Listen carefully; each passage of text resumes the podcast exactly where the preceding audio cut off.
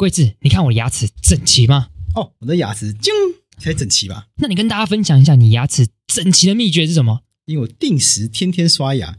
晒啊，这个定时刷牙才不会造成牙齿整齐。我跟大家分享一下。哎，我牙齿其实也算整齐的，但我跟贵智不一样，我是戴牙套才变整齐的。哦，因为我是天生牙齿就非常整齐，天生神力，天生神力。那，那你戴牙套的感觉如何？啊，老实讲，痛到不行。我小学第一次戴的时候，哎、我当天回家就一直哭，一直哭，哭到不行。这个有到需要哭哦？哎，我跟你讲，因为真的超痛的，有两个痛。第一个痛，牙套凸起来的地方会刮你的皮肤会痛；第二个，牙套本来要移动你牙齿嘛，所以移动的那过程当中，那个牙齿真是紧绷到不行，痛到吃不下饭。哎，那我好奇问问，就是你戴了多久？因为听说牙套都要戴很久，哎，对，很多人戴很久，可能戴三年四年，我是只戴两年半，所以运气还算好，然后国中就拿掉了。哦，这样算不久，对，就还好。两年半其实也是很久，跟打一个官司差不多，哎，对，差不多。其实呀，好像也蛮久的。对，但我印象非常深刻，我知道我拿掉牙套第一天，我就去呛我们班上一个女生说：“哎，牙套妹。”她说：“哎，你还不是一样？”我立刻就咦，我没了这样子。干你贱呢，自己脱离苦海就撬别人，必须的。啊，不过说到戴牙套，我觉得。刚刚说到的痛，可能还是小事，因为习惯了可能就好。哎呦，那你觉得大事的地方在哪里？就是因为有些人他会觉得戴牙套很丑，所以他就不想戴牙套。哎，真蛮多人真的会这样觉得。但是你要想想看，大部分人戴牙套的时候，其实都小时候嘛。那小时候其实不太会打扮，大家都丑丑的，其实还好。但长大之后戴牙套，好像蛮多人就会蛮在意这件事情的。这样就有个问题，因为如果不戴牙套的话，它就不能够矫正牙齿了嘛。对。那现在可以有个方法，就是隐形牙套，因为牙套本身就不是。那个灰色的，它是透明的，哎，所以就比较看不清楚，也比较不会不好看。哎，其实这样的话，我觉得就比较吸引人。我觉得我身旁的那些朋友，他们可能就会愿意来试试看。不，跟大家老实讲一件事情，就我自己戴牙套经验来讲，我觉得真的是好险有戴，让我现在牙齿整齐，清洁也比较方便，也比较敢露齿的笑，自信就增加这样。哎，讲个重点啦，牙齿整齐，清洁也比较方便，比较不会有死角，而且拍照的时候也比较敢露齿而笑。听到这边，相信大家。应该都知道，我们是要来夜配。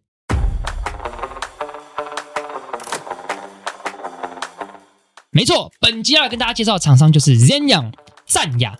Zenyum 他们了解矫正时丑丑的样子，所以采取隐形牙套，会让大家不容易发现你有戴牙套，让你戴牙套也可以安心不怕丑。不仅如此天用只有两种价格，分别为七万二的轻矫正以及十二万的全口矫正。另外，只需要支付给诊所三千元的口腔资料收集费，价格清楚说明，号称市面上唯一均衣价品牌，而且 Zenyum 提供多元的付款方式，包含了最高十二期分期零利率，每日最低只需要两百元。不仅如此，他们可以避免刮伤口腔，让你不用跟小录音一样害怕。他们还有 APP 让你体验专业贴心的顾客服务，并且记录提醒疗程进度。如果你有需求的话，想跟洛伊一样敢露齿而笑的话，现在就到节目资讯栏点击链接，会有法白听众的专属优惠哦。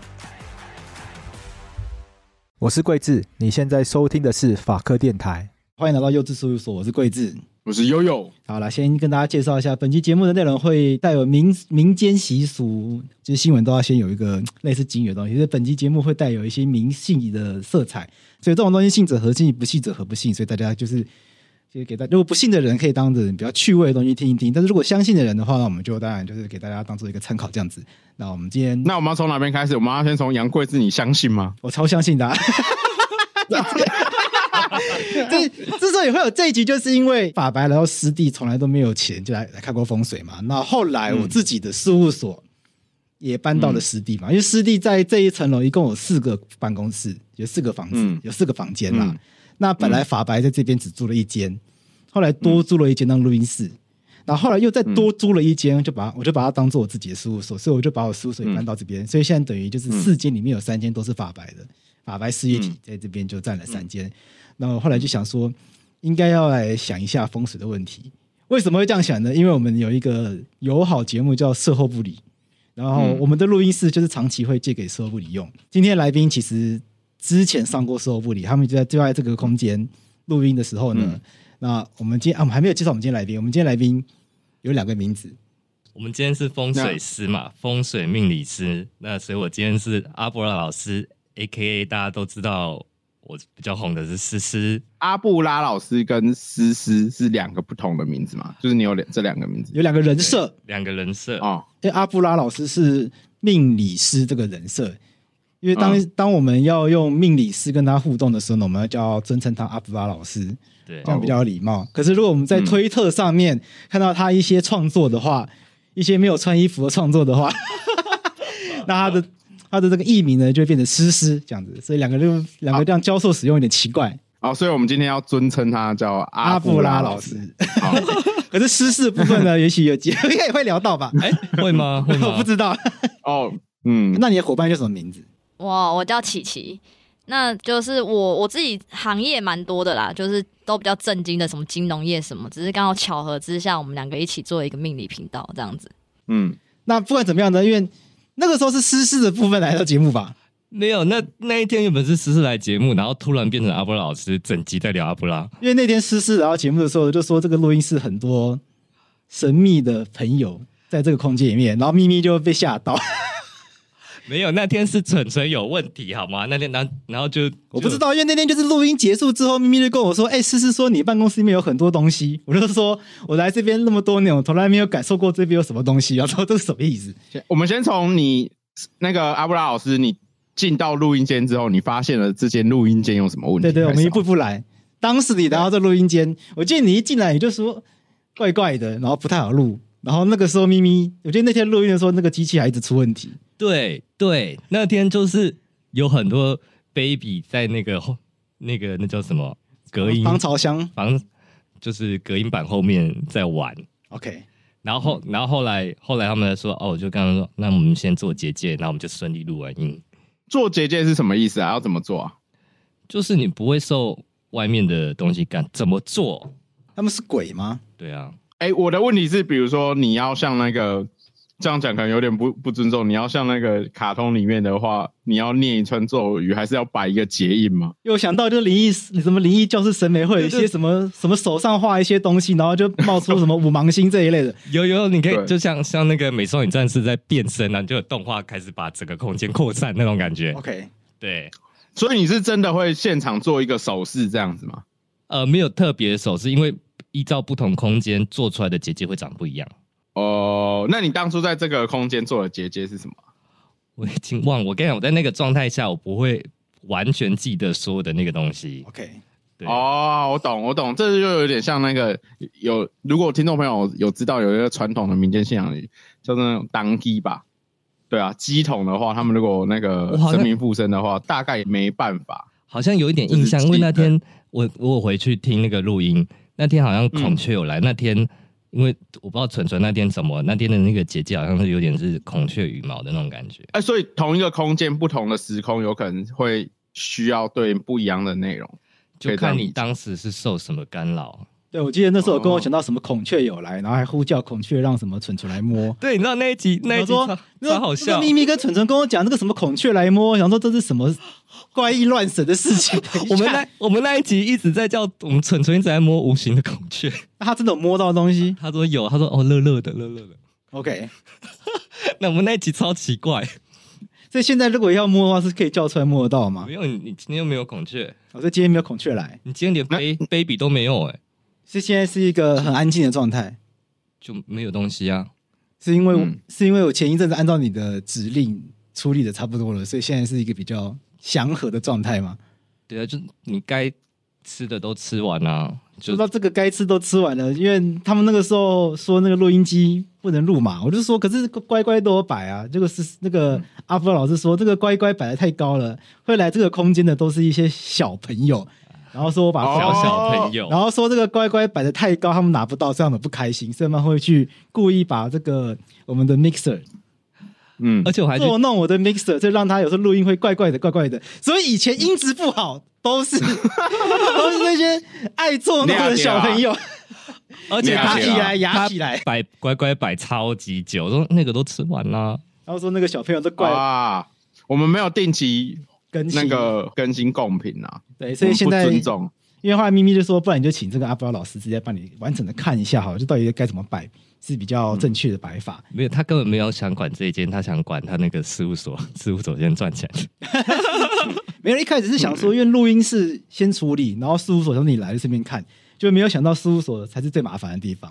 不过先讲录音室啊，因为录音室看完之后呢，就发现蛮有趣的，因为来后才发现，原来这个录音室。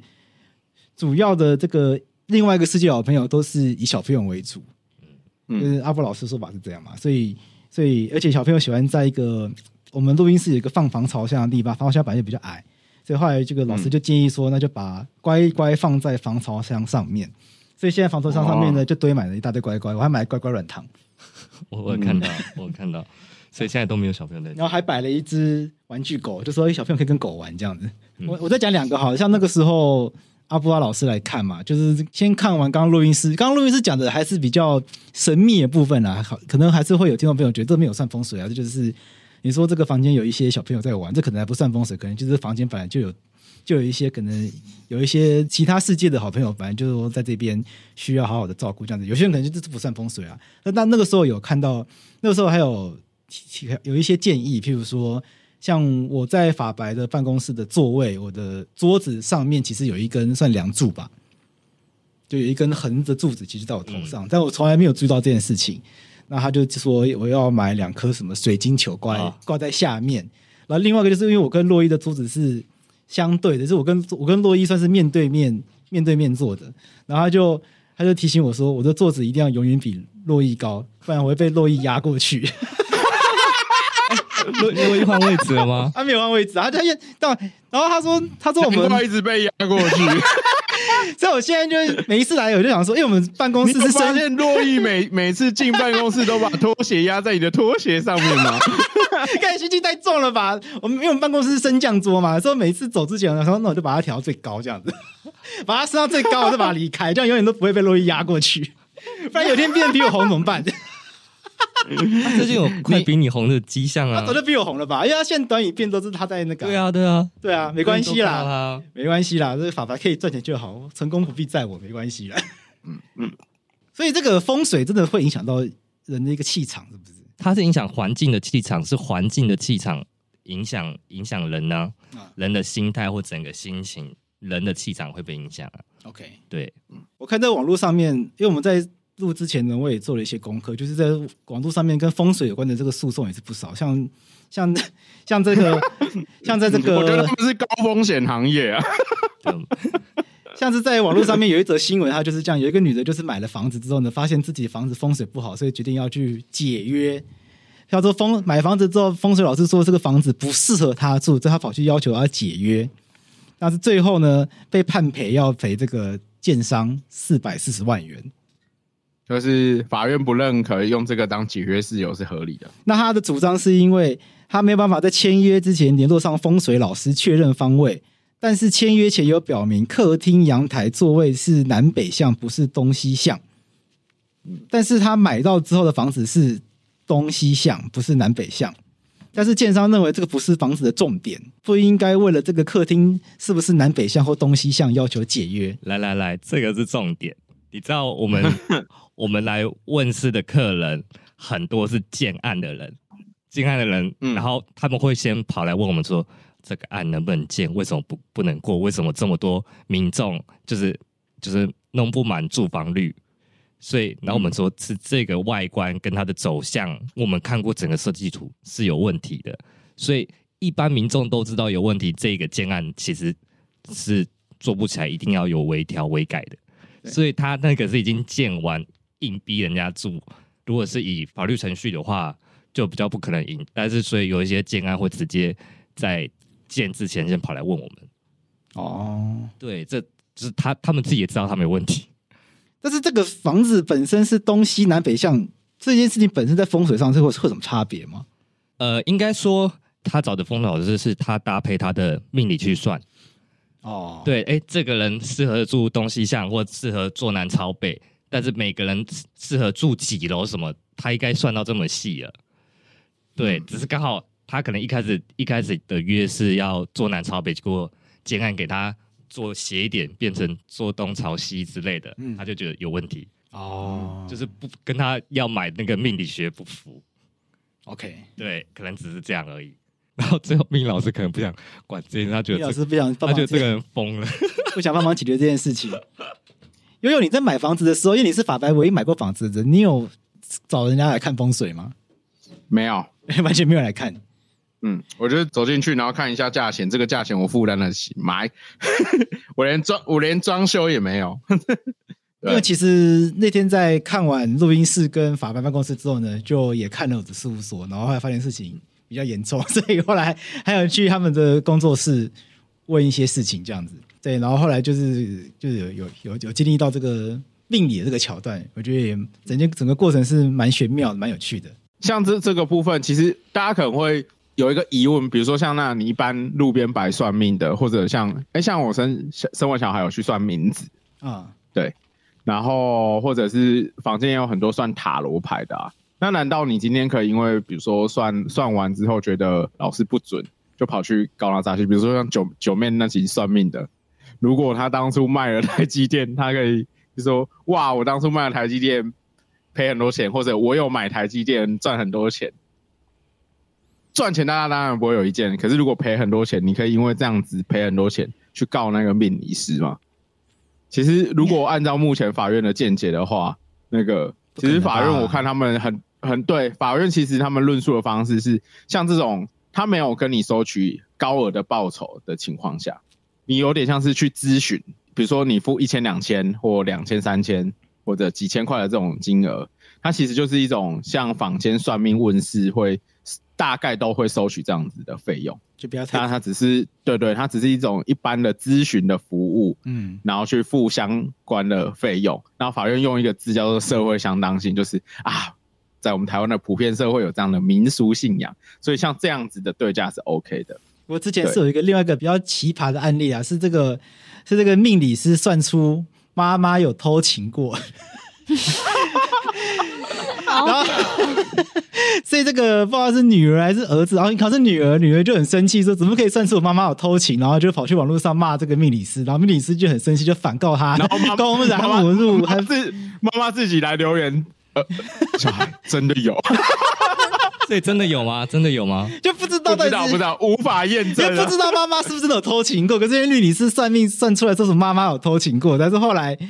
然后女儿这部分就跑去洗版，就跑去命理师的什么评论留言处什么洗版，说什么命理师乱算啊，什么之类的。然后命理师就很很生气，就告他什么妨碍名誉啊，然后民事、刑事也告。后来刑事好像不起诉，然后民事要判赔两万块钱，因为这是什么很荒谬的事情。我们好像蛮常干这种事的，所以你们这个是这样，这个件事情是可以看得出来。这样有人就说：“哦，我现在有老公，可是我现在在外面。”有有一个对象哎，怎么办？然后他就很焦虑，怎么办？怎么办？那我们就一看，我们就说：“可是你老公有对象在外面呢、啊。”然后说：“哦，他不知道。”然后他他也是那时候也没钱，我干嘛？那回去说：“哎，真的有哎。”然后跟你形容的长得一模一样，因为他们不，他们就不会看，他就突然去观察她老公，嗯，真的有。然后我们，但是那时候我们的给的解法就是，呃，先分房睡哦。分房睡，分房睡之后，突然他们就恢恢复了，因为他们是太久没有情趣，就互互相去外面摸一下。但哦，所以其实是回到一个科学的解法。对对对，我们的我们的解法回到科学，因为很多老师会用无形再去处理，但是我们还是回到科学解法。比如说，还有人性无形去处理，说什么派小鬼去解拆桃花这种吗？拜拜狐仙这种？对对对对对。但是我们就是回到，比如说有人就是每天，哎，我老公怎么办？盯很紧很紧。那我们我们最后带他的解法是，哎，你可以往什么方向去改变？然后，哎，开始你可能先从行程报备开始，没有没有，不要报备前就开始，哎，可能偶尔装一下神秘感，然后突然换一个打扮，啊、然后穿着，对对，然后现在她老公又超超就是变得很黏她，她现在就不来，不然以前每个礼拜都看到他。哦，对 对啊，哎，很久没看到他，对啊，就是就是我们用用一些。科学的方式啊，去改变一个人。用一些人跟人本来自然相处之道，对对对，比如说已经在一起很久，然后已经没有新鲜感了，然后呃，你们其实给他的建议不是叫他在房间摆一盆新鲜感，摆一盆水，摆一盆金鱼，而是而是去想办法让他们恢复夫妻床地之间的感情，这样子。对，就你们怎么知道这样做有效？因为你要你也要知道那个对方在想什么吧。就是先知道他在想什么，然后我们再去再去用我们自己的经验，然后去告诉他们 该怎么做。OK，智商心理师就是一般就是我们讲那个专业的智商心理师，他就是譬如说什么婚姻智商啊，这真的是两边来，然后聊天，可能这边聊聊，那边聊聊，两边一起聊，所以透过现场的互动啊、聊天啊，然后可能透过一些量表啊，去了解双方的想法。所以你们要解释一下，就是你们的命理的那个方式吗？以前我在社后说，哦，你们没问题也可以来哦，你们不知道问什么也可以来哦。我我觉得我把这句收回，因为太多人觉得他们自己要来，但他们不知道问什么啊。哦、所以我们现在就是重新说，我们每次会拖很久。现在就是说，你先把问题想好，想好之后，你当天要问什么，你就我们就在那一个小时把你所有问题处理好，就是当天你在来之前想好的所有问题。因为以前我们就会，我们其实知道你有什么问题，但是有些人不想讲，我们会逼他说：“你还有问题啊？你怎么，你明明还有问题？你问题结束了吗？还有啊？”那我们就拖很久。是不好意思问吗？因为想隐藏自己真正想问的事情。呃、那你干嘛不要直接把它讲出来就好了？如果你都已经读到了。有有有有讲过，以前都会逼人家讲，现在还是你们也是按时收费？没有，因为以前拖太久了。以前可能我们问智慧小孩会拖到两三个小时啊，嗯、对。然后我们现在就变成是你你要问什么就问完，那有需要我们就是结束之后我们就说嗯，反正你还有这个问题，我们就直接跟他讲这是什么问题。那以后下次要问就问，因为你这次没要问这个问题，就代表你还没有想处理，我们不会逼人家处理。哦，哎、欸，所以你们计费方式是按按次数还是时间？一小时。哦，OK，好，那这样拖还很久也还好了，就是时间成本是有计价的。没有，那时候那时候没有，那时候没有，那时候是佛系。对，佛系，我们就是先陪他们聊天。OK，那你们会被问个不礼貌问题，你们会被人家说这个很迷信啊什么的吗？这种被身边朋友讲这种话吗？就是见到你说通灵了没？哦。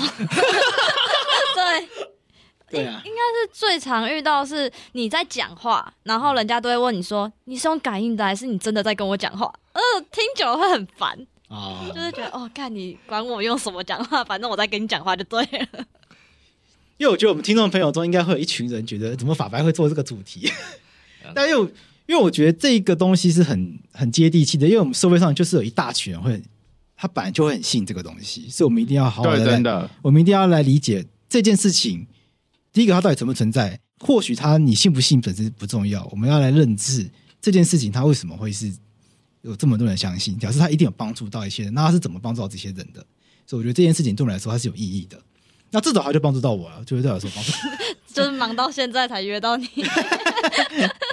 那下一步我觉得可以思考的事情是我们不要让大家，譬如说，哎，过于着迷，至少不要被骗财，不要被骗色。那我觉得在什么程度内可以帮助大家，那是我觉得可以一起来思考的事情嘛。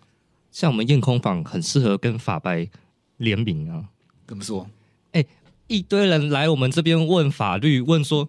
我要离婚，我要怎么离婚？哦，对，最常遇到说我要离婚，然后呃，我老公不想跟我离婚，我要什么方法？然后什么呃，好多、哦。我们超适合合作的好吗？我们就是直接哎，直接引荐给你。我们就说我们不是律师，我们只知道你你老公可以怎样，但是就是我们要合作一下，好像，很像一个征信社，你知道吗？我分享一下就是我的经验啊，就是。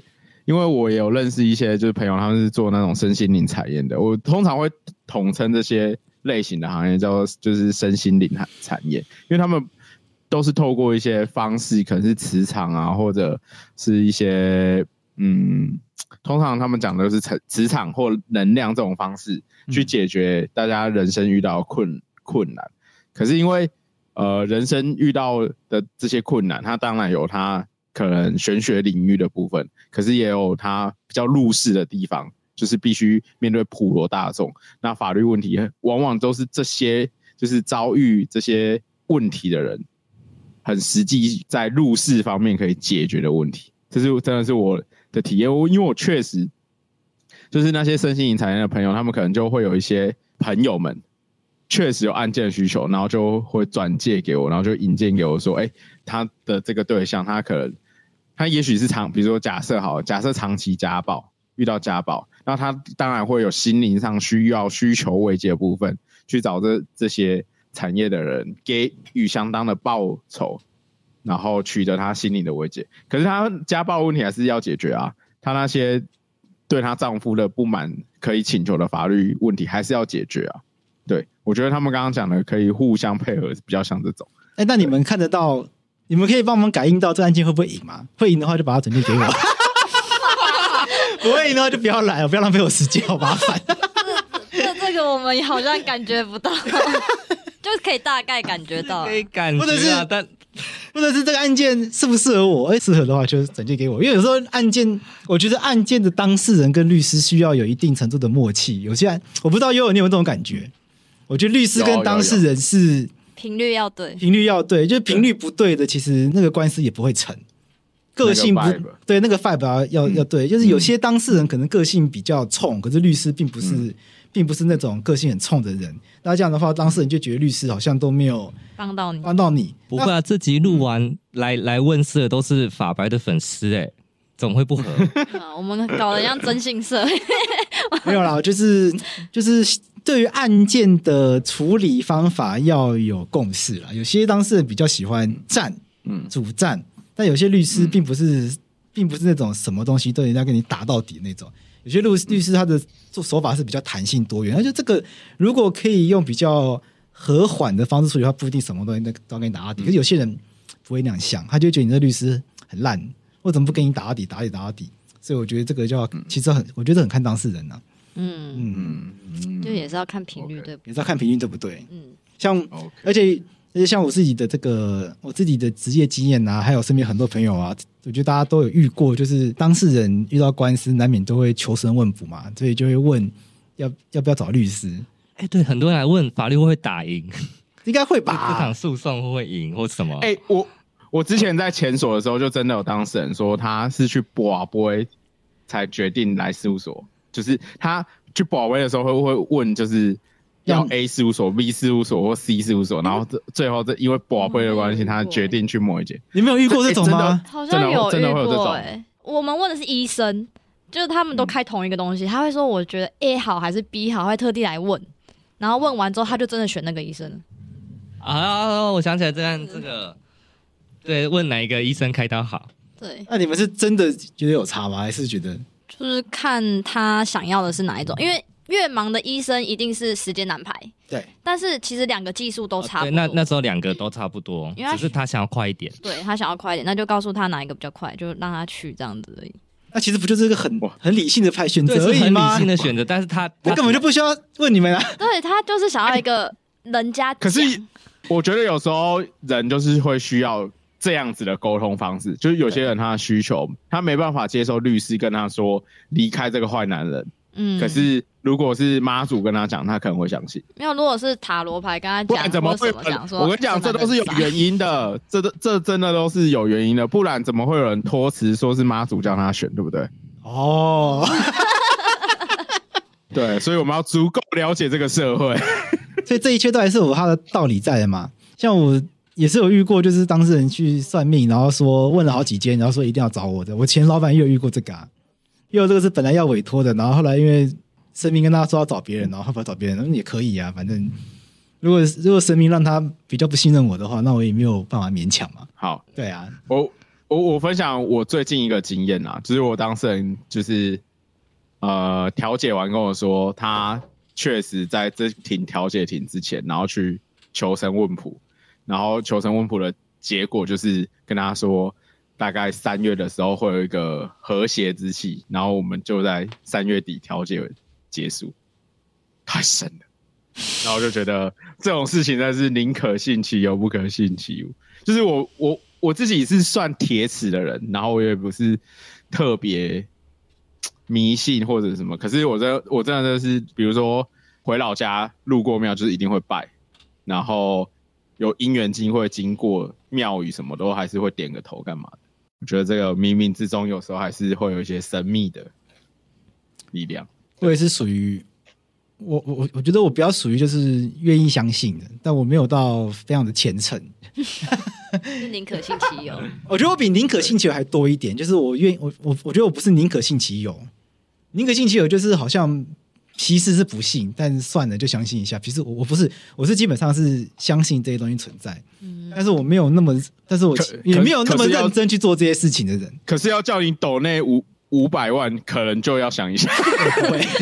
譬如 譬如说我每譬如说我每礼拜都会看唐启阳的星座运势，但是说真的，我也不会认真把它当一回事，就是看完就会忘掉。这本周是赞的，我就很开心，但也不会真，也不会也不会真的怎样。对，大概我的状态是这样。但是不过我觉得这个。就对我来说是好玩的，蛮好玩的。我觉得我们差不多要做结论。如果就是从你们的角度，要对于那些，因为我们呃，像我跟贵司之前都有看 Netflix 那个关于邪教的那个纪录片影集。那不可否认，就是其实这社会上的确还是会有那种非常迷信的人。那假设你们今天有机会遇到的这样子的人，你们会怎样劝这样子的人不要过于迷信？即便你们是从事这样相关行业的人，因为我觉得你们一定会想要帮他，但是，嗯，你们的这个路线又不会是想要让他太沉溺在这个路线，太沉溺在这个东西上面，就什么东西都要都要问的话，要要怎么去帮助这些人比较好？还是你们就好，越问越多越好？其实太沉的人，如果我们没有给他跟，他也会去找别人。嗯，你这种看他的个性，有些我们会我们知道说。就是你跟他谈吐，你会发现他沉得住怒骂的话，我们是用喷的，就直接骂。哦，你们你们会直接骂，哇，你们沟通比律师还 还凶起来。哦，对对，他有时候问事会突然说你就是废物，你直接骂你的客户。对啊，然后他说哦，我我会我知道我很，我会先问他说你我可以对你讲真心话吗？你觉得你沉得住气吗？因为我自己感觉到这个人沉得住气。他说可以，我说好，我就我就觉得你就是废。嗯，你就是烂，对他突然，你就是废。可能有人有人工作不顺去找你，然后你就说没有，你就是废。可能你就是废，你就是八点要上班，你十点才到，那就你怎么可能工作做得久？对对，就 就有一个，所以你是这个路线的。OK，像像之前有一个，他就是说我超聪明，我真的觉得我很聪明，那为什么就就是后面都没有？我就说你有没有想过，你都半途而废啊？然后他就说没有，我没有这样。我说你不要再跟我辩，你要辩到什么时候？然后他就潸然泪下 吗？他就突然哭。然后我就说，那我们来播歌好了。我们来对对对，对他突然哭，我们就说那我们现在来唱歌。然后我们就突然他边哭，我们就开始唱歌。然后他眼泪就干了，然后他就放松了。他放松之后，他就我就说那你还有问题吗？他说他真的想知道。我就说好。你还是废啊！我们会一搭一唱啦，就是一个如果今天比较凶，另外一个就会说：“哦，你好厉害哦，你终于可以面对你自己了。”一个是黑脸，另一个就是白脸，就轮流交换啊，只是看骂的程度。像我就直接骂说：“你就废啊，你就懒啊，你就懒惰啊，你不然你想怎样？”哦，对，我们客户都超爱被我们骂哎。对啊，所以命理这件东西，某种程度上是看过去，不是看未来，是不是？看可以这样讲吗？感觉都是。有些东西要去捡过去才能，你那过去修复，就像你在做心理的话，你这张你要先回到你小时候那个修复，才能继续走未来，是因为你东西卡关在那，嗯、不是心理治疗会说哦，或者催眠，或者先带你到过去，把那小时候恢复好，你以后的事情才会才才能过啊，大概也是往这个方向去。